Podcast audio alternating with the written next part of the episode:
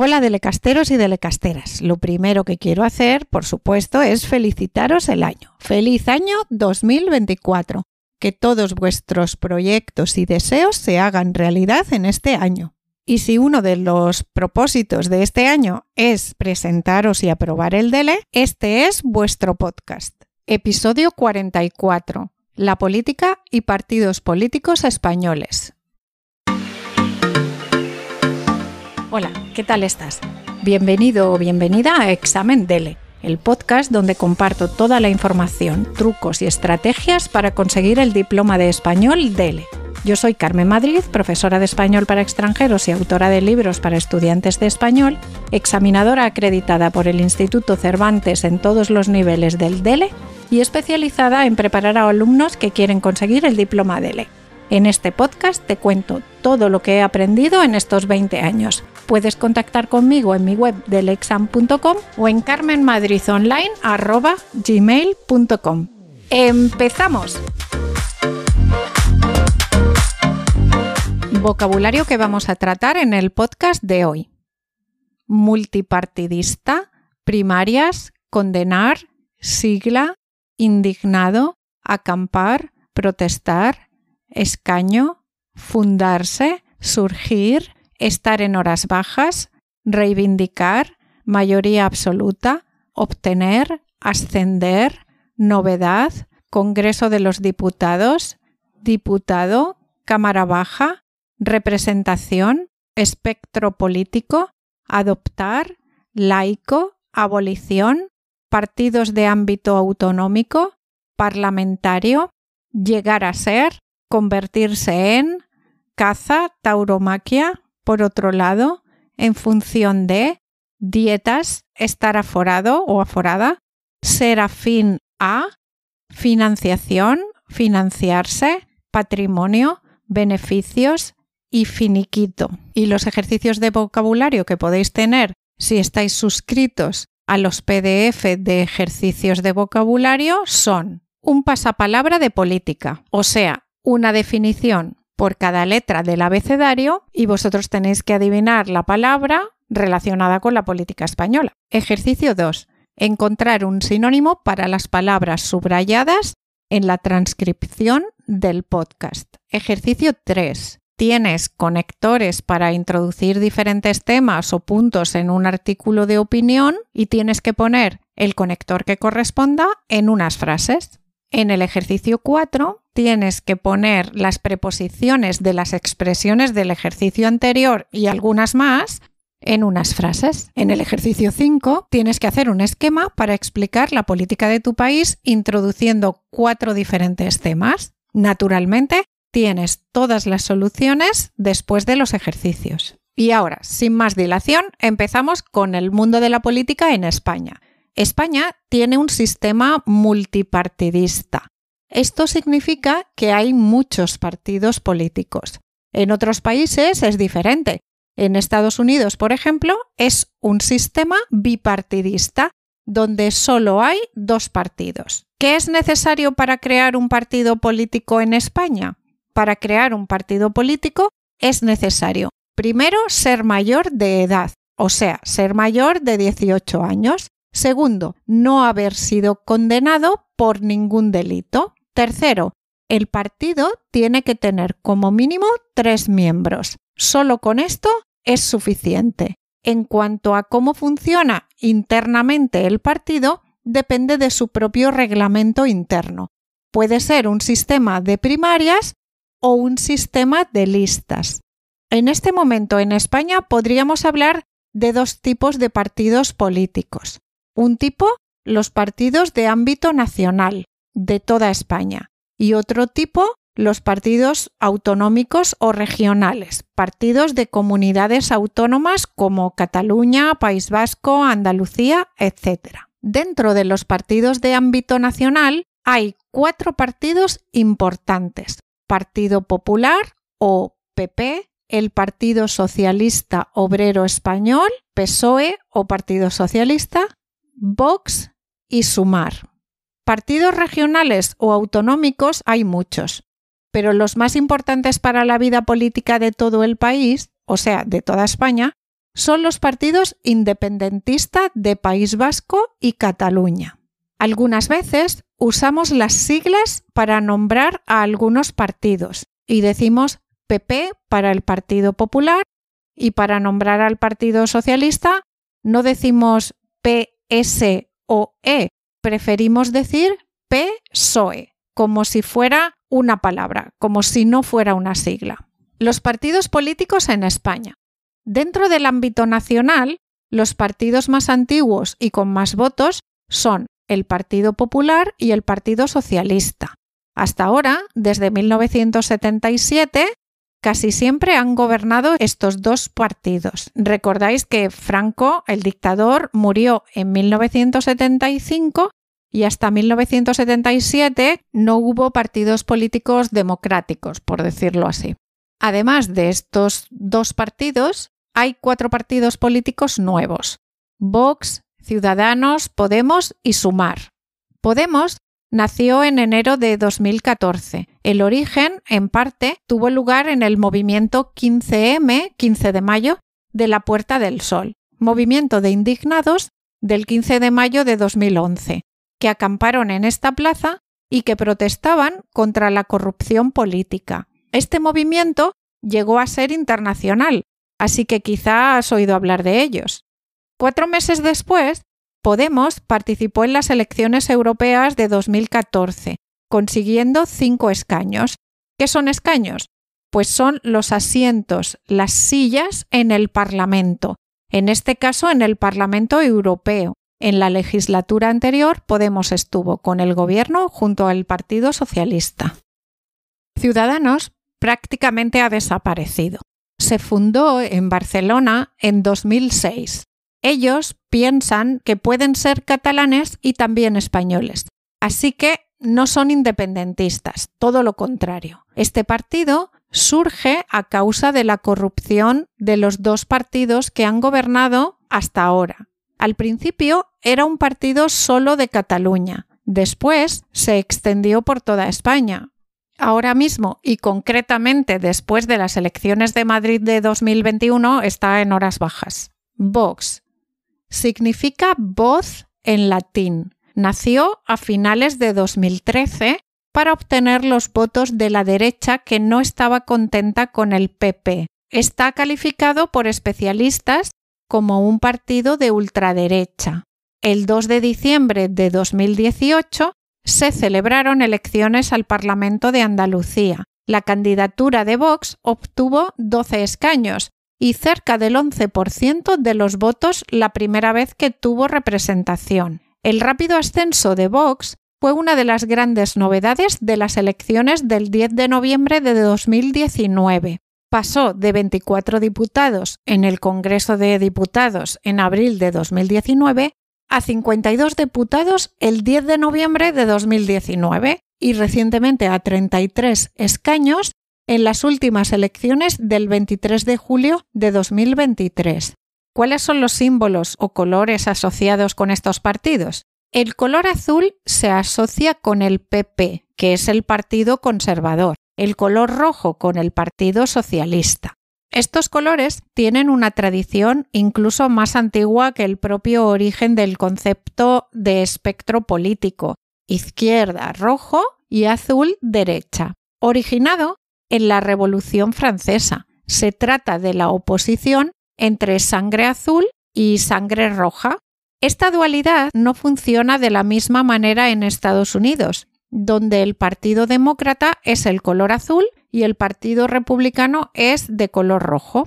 El morado, que es un violeta oscuro, actualmente usado por Podemos, fue empleado en España en el siglo XIX por una sociedad masónica de ideología liberal llamada Sociedad de los Caballeros Comuneros. También influiría el color de los comuneros en la Segunda República Española, que adoptaría el color morado para la última franja de la bandera, así que podríamos considerarlo el color de la República. El color de su mar es fucsia y su eslogan es Es por ti. El verde es el color que ha elegido Vox. En principio es una elección que sorprende, ya que el color verde está vinculado al ecologismo y la ideología de este partido está más relacionada con el color azul o negro. El autor del logo comenta que escogió este color por dos razones. La primera, por exclusión. El rojo, el azul, el naranja, el morado y el rosa estaban ocupados. La segunda, porque representa con fidelidad los valores del partido, frescura, esperanza y vida. Por lo que se refiere a los símbolos, el PP tiene una gaviota o un charrán encima de sus siglas. El PSOE tiene una mano cerrada que coge una rosa. El símbolo de Podemos son tres círculos blancos sobre el fondo morado y el de Ciudadanos es un bocadillo o globo como el de los cómics, rectangular de bordes redondeados con el fondo de color naranja dentro del cual se incluyen las siglas del partido. CS. ¿Cuáles son los líderes de estos partidos? Los líderes de estos partidos actualmente son Alberto Núñez Feijó es el líder del PP. El secretario general del Partido Socialista y actual presidente de España se llama Pedro Sánchez. El presidente de Vox es Santiago Abascal. La líder o lideresa actual de Podemos es Ione Belarra. El fundador del partido fue Pablo Iglesias y la líder de Sumar es Yolanda Díaz, que por cierto es la mejor valorada de todos los políticos españoles. ¿Cuál es la ideología de estos partidos? Vamos a empezar con los partidos de ámbito nacional. El PP es un partido de derechas, conservador, quiere la unidad de España, es católico y monárquico. ¿Qué significa monárquico? Significa que prefieren tener rey y que no quieren tener una república. El PSOE, el Partido Socialista Obrero Español, es un partido de izquierdas o de centro izquierda, progresista, federalista, europeísta y laico. Podemos es un partido de izquierdas, más a la izquierda que el socialista, laico, feminista y prefiere una democracia participativa. Movimiento Sumar o Sumar es un partido político de izquierdas que fue constituido en 2023. Su fundadora y líder es Yolanda Díaz. Fue vicepresidenta segunda y ministra de Trabajo en el gobierno anterior y se presentó en las listas de Podemos desde 2016.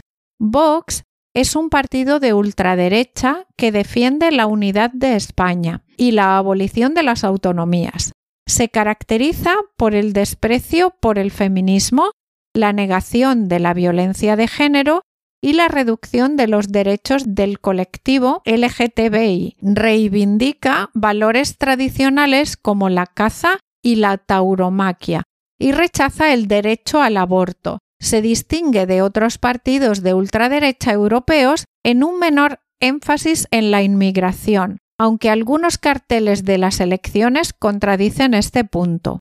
Como ves, en España no existían partidos de ultraderecha con representación desde 1977 hasta 2019. Por otro lado, en algunas comunidades autónomas, principalmente en Cataluña y el País Vasco, hay partidos de ámbito autonómico o regional que son muy importantes en su comunidad y también en el resto de España. Históricamente, el partido que ha ganado las elecciones, el PP o el PSOE, ha necesitado la ayuda de estos partidos autonómicos para tener la mayoría en el Parlamento y poder gobernar. En el Parlamento hay 350 diputados y se necesitan 176 para tener la mayoría. Si un partido no tiene la mayoría absoluta, los 176 diputados necesitan unirse a otro partido o tener sus votos para gobernar. Los partidos autonómicos. Algunos de estos partidos autonómicos son en Cataluña hay varios partidos importantes. Tienen nombres en catalán, que es su idioma, aunque hablemos en castellano decimos los nombres de los partidos en catalán normalmente. Algunos de estos son Esquerra Republicana de Cataluña, que significa Izquierda Republicana de Cataluña. Es un partido nacionalista, independentista y que quiere incorporar los territorios donde se habla o se ha hablado catalán en el pasado. Partido dels Socialistes de Cataluña. Partido Socialista de Cataluña. Es un partido relacionado con el Partido Socialista Nacional. Es un partido de centro izquierda, progresista y catalanista. Junts per Catalunya, Juntos por Cataluña. Es un partido político español de Cataluña de ideología transversal e independentista catalana, que propugna la confrontación con España como vía para alcanzar la independencia de Cataluña. Es el sucesor de Convergencia Democrática de Cataluña, que era un partido de derecha nacionalista a independentista sin actividad política en la actualidad, cuyo fundador, Jordi Pujol, está implicado en diversos casos de corrupción junto con toda su familia. Candidatura de Unidad Popular, CUP. La candidatura de Unidad Popular, partido de extrema izquierda, independentista catalán, socialista, feminista y anticapitalista. En el País Vasco también hay algunos partidos importantes para la política de todo el país. Por ejemplo, Partido Nacionalista Vasco, PNV, es un partido de derecha, liberal y conservador. EH Bildu, Izquierda Abertzale, nacionalista vasco, socialista, independentista y soberanista vasco. Abertzale es una palabra vasca que significa patriota, nacionalista y de izquierdas. En ocasiones nacionalista radical. Por último, se denomina habitualmente también como izquierda Abertzale al sector político afín a Sortu y al partido político ilegalizado Batasuna. En marzo de 2003, algunos partidos vascos, Herri Batasuna, HB, Unidad Popular en español, Euskal Herritarrok, que significa Ciudadanos Vascos en español, y Batasuna, Unidad en vasco, fueron declarados partidos ilegales por el Tribunal Supremo por la Ley de Partidos. Estos partidos fueron acusados de estar relacionados con la banda terrorista ETA. Sin embargo, Batasuna continuó siendo legal en Francia bajo la forma de una asociación. ¿Cómo se financian los partidos políticos en España? Los partidos políticos se financian de dos maneras. Uno, en función de sus escaños, reciben dinero. El 80% de este dinero proviene de los impuestos que pagamos. Dos, de las donaciones. Desde 2007 las donaciones anónimas están prohibidas. Antes, la ley prohibía las donaciones de más de 60.000 euros anuales, pero no las anónimas. Además, los partidos políticos tienen su propio patrimonio. La mayoría de los partidos debe dinero a los bancos. Salario y otros beneficios de los políticos. El sueldo sería de 2.900 euros más extras 3.000 en dietas, coche oficial, 1.900 euros de alojamiento y 7.000 de finiquito. O sea, cuando termina su contrato por trabajar en el Congreso, se les paga estos 7.000 euros. Y además están aforados o aforadas. Las dietas es un dinero que puede recibir un político, un juez u otro funcionario cada vez que tiene que trasladarse fuera de su residencia oficial y es dinero para comida, hotel, etc. Y estar aforado es un término legal, un, un privilegio legal por ser diputado u otro cargo público. En lugar de ser juzgado por tribunales ordinarios normales, pues son juzgados en el Tribunal Supremo directamente. Este privilegio está diseñado para proteger a los funcionarios públicos de posibles persecuciones políticas. Y esto es todo por hoy. Quizá en otro podcast continuaré hablando un poco más de la política, de las últimas elecciones, de la amnistía o algo similar. Decidme por favor si hay algo que os interesa de la política española y puedo hablar de esto. Y nada más, muchas gracias por escucharme y muchas gracias por suscribiros porque hacéis posible que este podcast exista.